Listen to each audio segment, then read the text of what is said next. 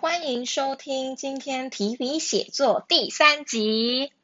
好，如果呢，我今天呢想要就是深深的跟大家忏悔，我最近呢在回顾我经营网络行销跟呃个人品牌的一段经历。那如果我今天能够回到四年前，也就是二零一八年，我开始学习如何去做网络行销跟网络赚钱以及个人品牌经营啊。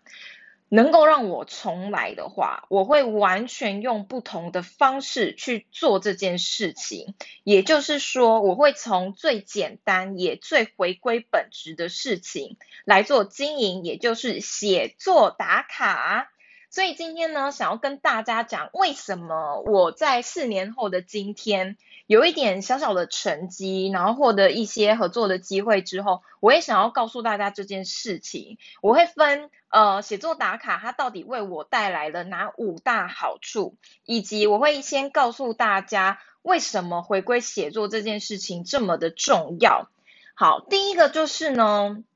其实我自己的路是这样子嘛，我在二零一八年的时候，我开始想要做网络行销、网络赚钱，然后我就是花了大笔大笔的钱。我之前常常在讲我的故事，就是我花了十万块，然后再做一些架站啊，然后再做一些买课程的动作，然后想要透过网络去赚钱。可是做了一大堆的事情，投入了非常多的时间跟金钱成本，却没有任何的成果。然后直到后来就是呃，我开始经营自己的 FB 之后，终于有一点小成果之后，还是遇到了一些卡关。那个卡关就是我发现我的收入并没办法这么稳定，所以我在去年十二月离职之后，其实也经历了一段蛮长的震荡期，是处在就是我是在一个生存的一个环境里面。那后来呢？是什么让我回归到了写作打卡这件事情，并且帮助我拥有了一个稳定且五位数的合作获利机会？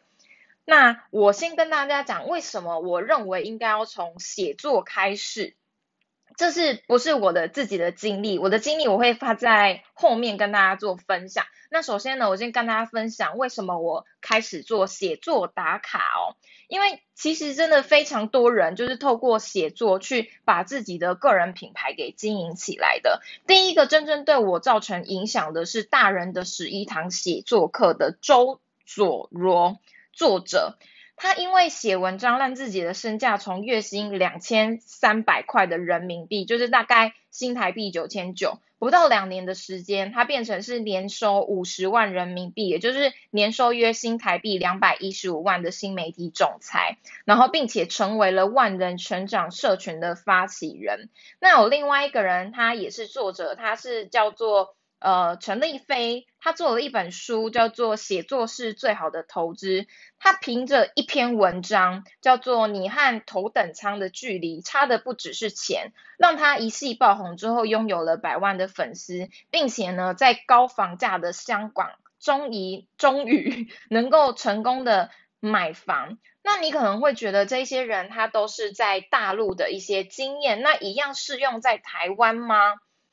跟我们近一点的，在台湾则有写作吧，你值得被看见的蔡奇华老师，跟跟写出三万多人响应的 FB 报文《漂移的起跑线》的欧阳立中老师。如果你真的对写作有兴趣的话，也欢迎你可以去上他的课，因为他最近也有在主打一个写作的课程，只是我自己没有上过啦。但我知道他的，我也看过他的文章，我也觉得他的文章非常有自己的观点。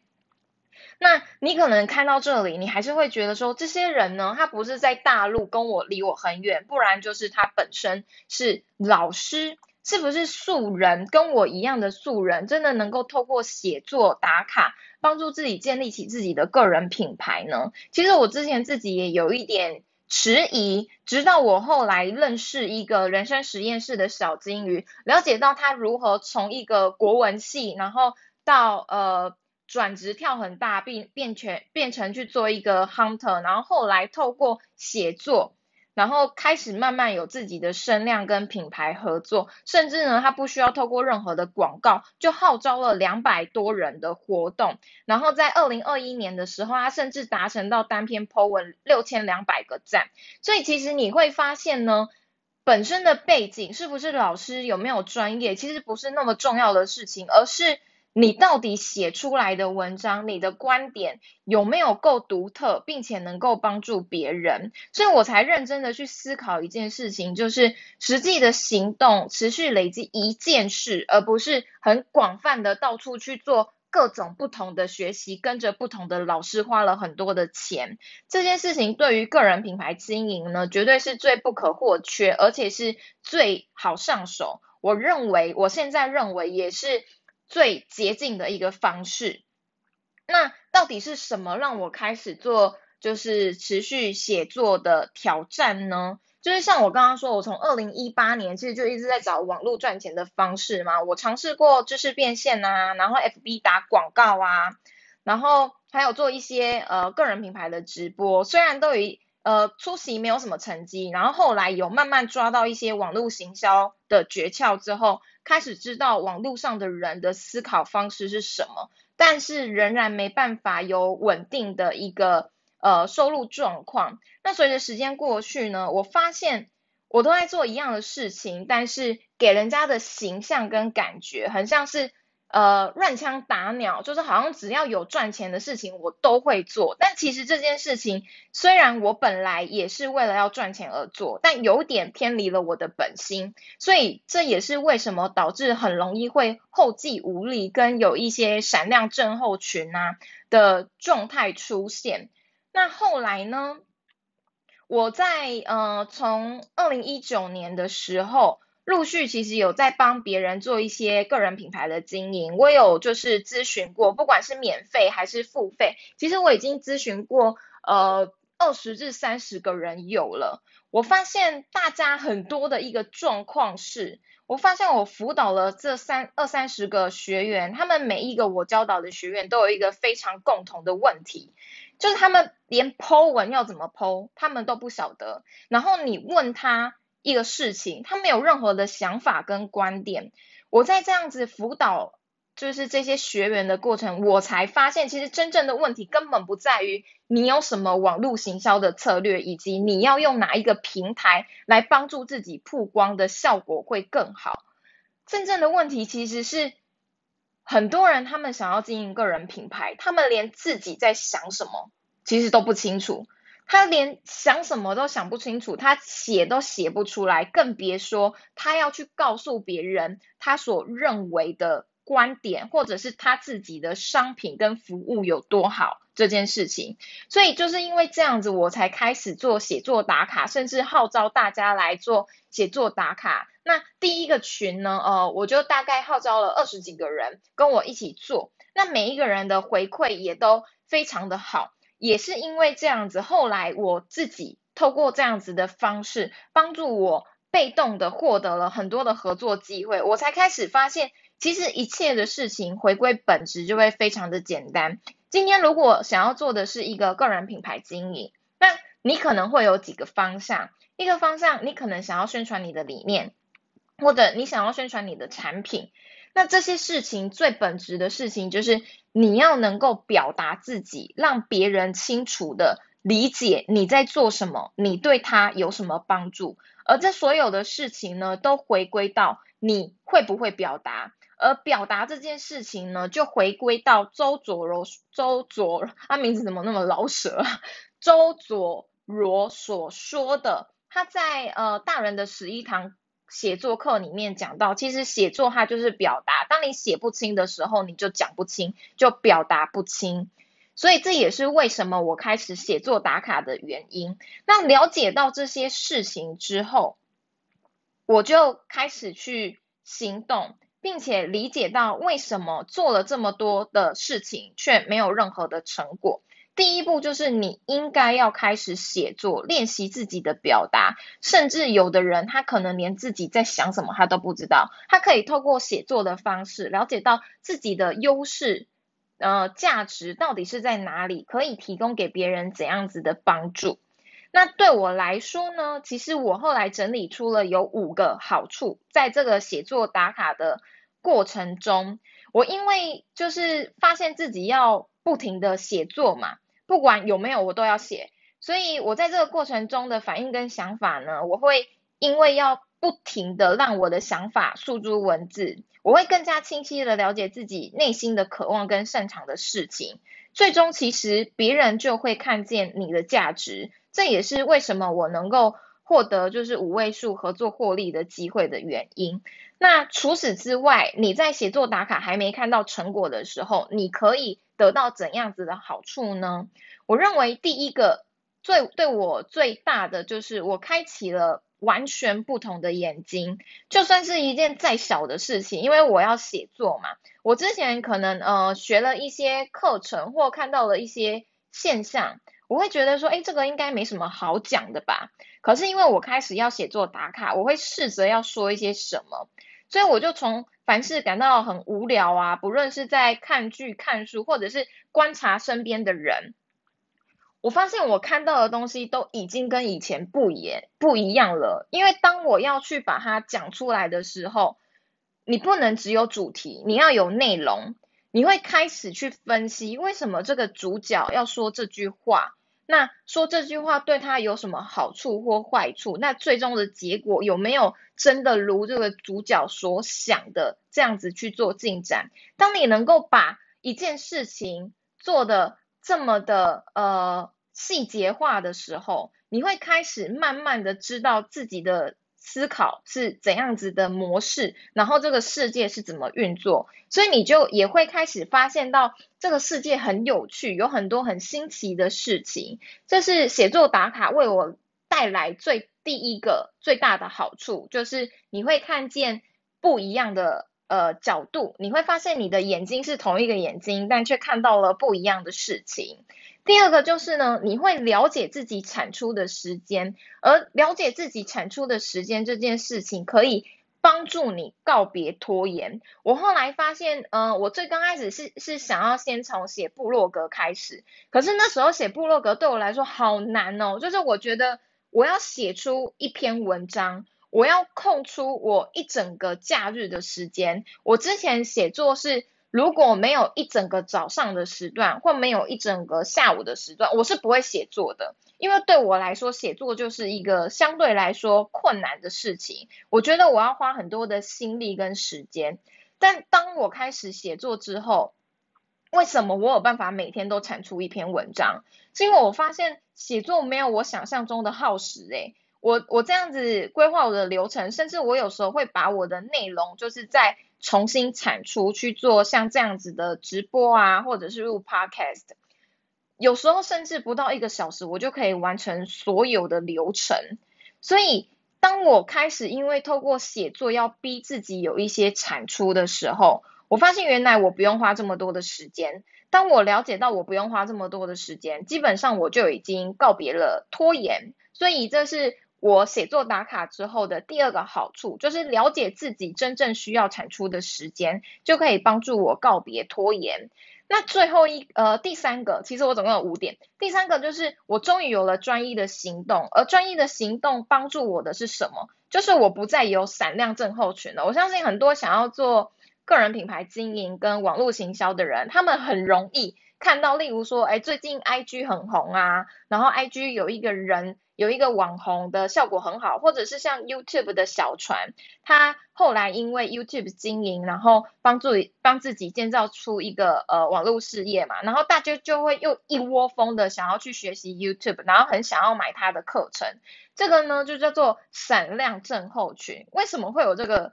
镜头呢？就是因为你看到别人有结果，然后自己用的方法没有结果，你会以为是。方法的问题，或者是工具的问题，但实质上呢，根本就不是那一些问题，但是还是会很容易导致自己闪亮症候群，然后花了很多的钱跟心力，但是最后却没有任何的成果。那嗯，我觉得这是很容易发生的，尤其是你要做个人品牌经营，因为在网络上的竞争很激烈，你很容易会贬低自己，然后觉得自己。永远都是自己不够好，然后别人比较好。那因为做了写作打卡，我有单一的一个行动是每天必须要去完成的，所以我的注意力就转移了。其实你不要看大脑好像很聪明，其实大脑没有你想象中的这么容易分心。你要么就是把你的心智占有率放在你的目标上，要么就是放在你失败的结果，然后别人很成功的案例上。所以当我开始写作打卡之后，我就脱离了这一个呃回圈，开始只专注在自己的目标。所以另外呢，有一个好处就是，因为我很专注在不停不停的写作，你只要有实际的行动之后，你每天都在训练自己的思维嘛，你开始会让你的头脑结构长得不一样。那它其实除了会改变你的思维之外，还有另外一个非常非常大的好处，就是它可以为你带来自信，因为你的思维，呃，整个彻底的改变之后，你的底层思维就会提升，底层思维提升了之后呢，你就会有底层的自信。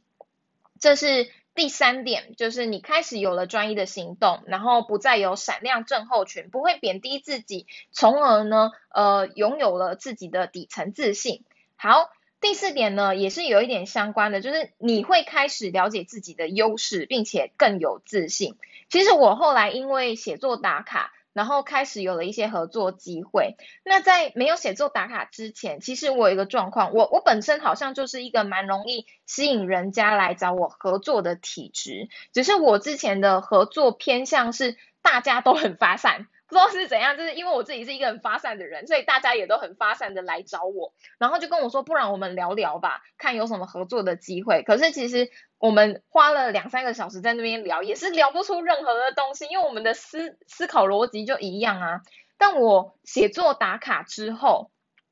大家很明确的知道我的优势是什么，因为我平常就会写嘛，就会曝光。那大家呃，我后来接到的合作都比较偏向是。他们知道我有什么优势，例如说我会写作，我喜欢教练，我喜欢看书，他们大家都知道了，所以他们会很直接来找我说，哎，那我这里有一个合作机会，你要不要就是跟我合作看看？所以那很大程度的帮我降低了呃时间上的成本。那后来比较有一个有趣的例子是，后来因为有人不停的看我 po 文。他很想要跟我学个人品牌经营，但其实我本来个人品牌经营是有跟另外一个网络呃的 YouTuber 去做合作的，所以我比较偏向会嗯推他的服务，因为我对自己在个人品牌经营之上，我也一直觉得我是一个学习者的角色，而不是。教别人的角色，但是后来因为写作打卡，然后他看见我之后，他来跟我讲说，其实他就是想要跟我学。他常常看我的文章，他觉得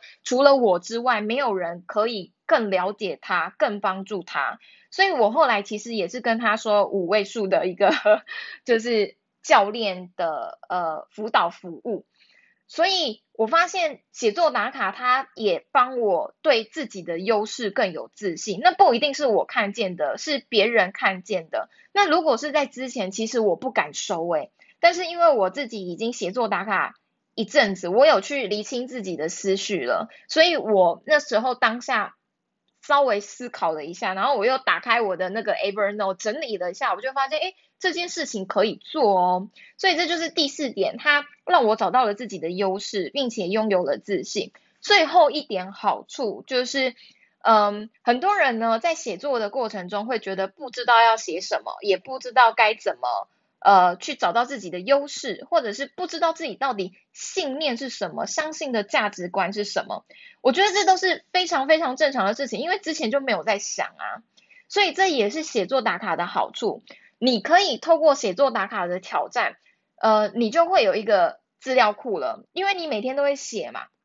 写着写着。例如说，三十天之后你回顾，或者是一百天之后你回顾，你会发现你会一直重复的讲某些东西，这些东西可能不是你本来认为对你来说很重要的，但因为你一直有把它记录下来，你慢慢的会整理出自己的一些人生原则跟价值观，你就会开始了解。自己其实想要过的是怎样子的生活，然后自己更相信的信念是什么？所以让别人去替自己定义，你不停的去外面学习课程，然后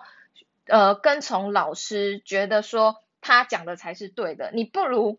呃自己透过实做了解自己内心真正的想法，不要再让别人去告诉你你应该要怎么做。我觉得这是写作打卡对我来说最无价的一个珍宝，也是帮助我脱离焦虑一个很重要的方式。所以以上这五点呢，就是写作打卡，我经历到现在其实已经要两百天了的一个。好处，第一个就是开启你不同的眼，你会发现这个世界有很多值得你好奇的事情。第二个就是了解自己的产出，让你不再拖延，然后让自己进入一个非人的呃效应循环，让你往越来越好的方式前进。然后你终于有终于有了一个专一的行动，所以你会专注在自己的目标，不会再。到处学习，但却没有任何的结果，还有闪亮症候群。那第四点就是呢，你会对自己的优势更了解，并且对自己拥有底层的自信，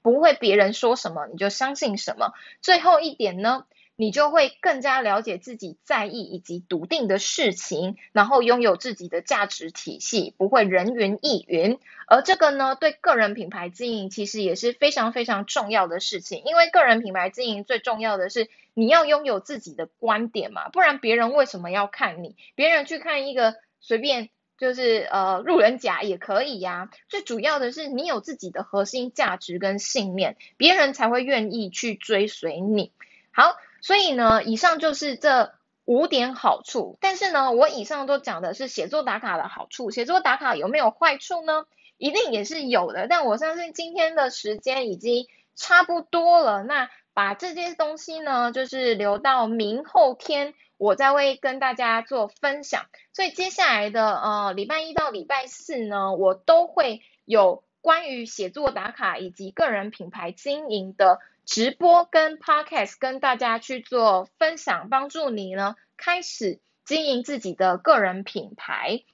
那嗯，明天呢，明后天我就会跟大家分享写作打卡让我遇到了哪一些低潮，以及它可能会导致一些怎样子的状况。但是同时，这些状况呢也帮助我摆脱了冒牌者症候群以及闪闪亮症候群。所以呢，如果你们有兴趣呢，就可以继续 follow 我，或者是 follow 我的呃新最新的 podcast，叫做提笔写作。那嗯，在 在这个礼拜五呢，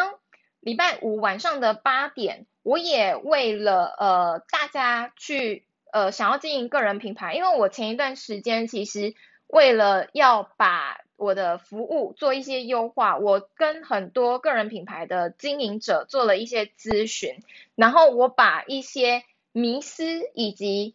实战好用的工具，再把它浓缩成一个约四十五分钟的直播。那我会在这个礼拜五的晚上八点直播，但是如果呢你需要门票，你可以去我的简介那边有一个呃连接。点击呢，留下你的呃姓名跟 mail，你就可以获得我礼拜五晚上八点的直播门票哦。那今天就是这样子喽，明天再跟大家分享如何透过写作打卡，然后脱离冒牌者症候群以及这个闪亮症候群拜拜。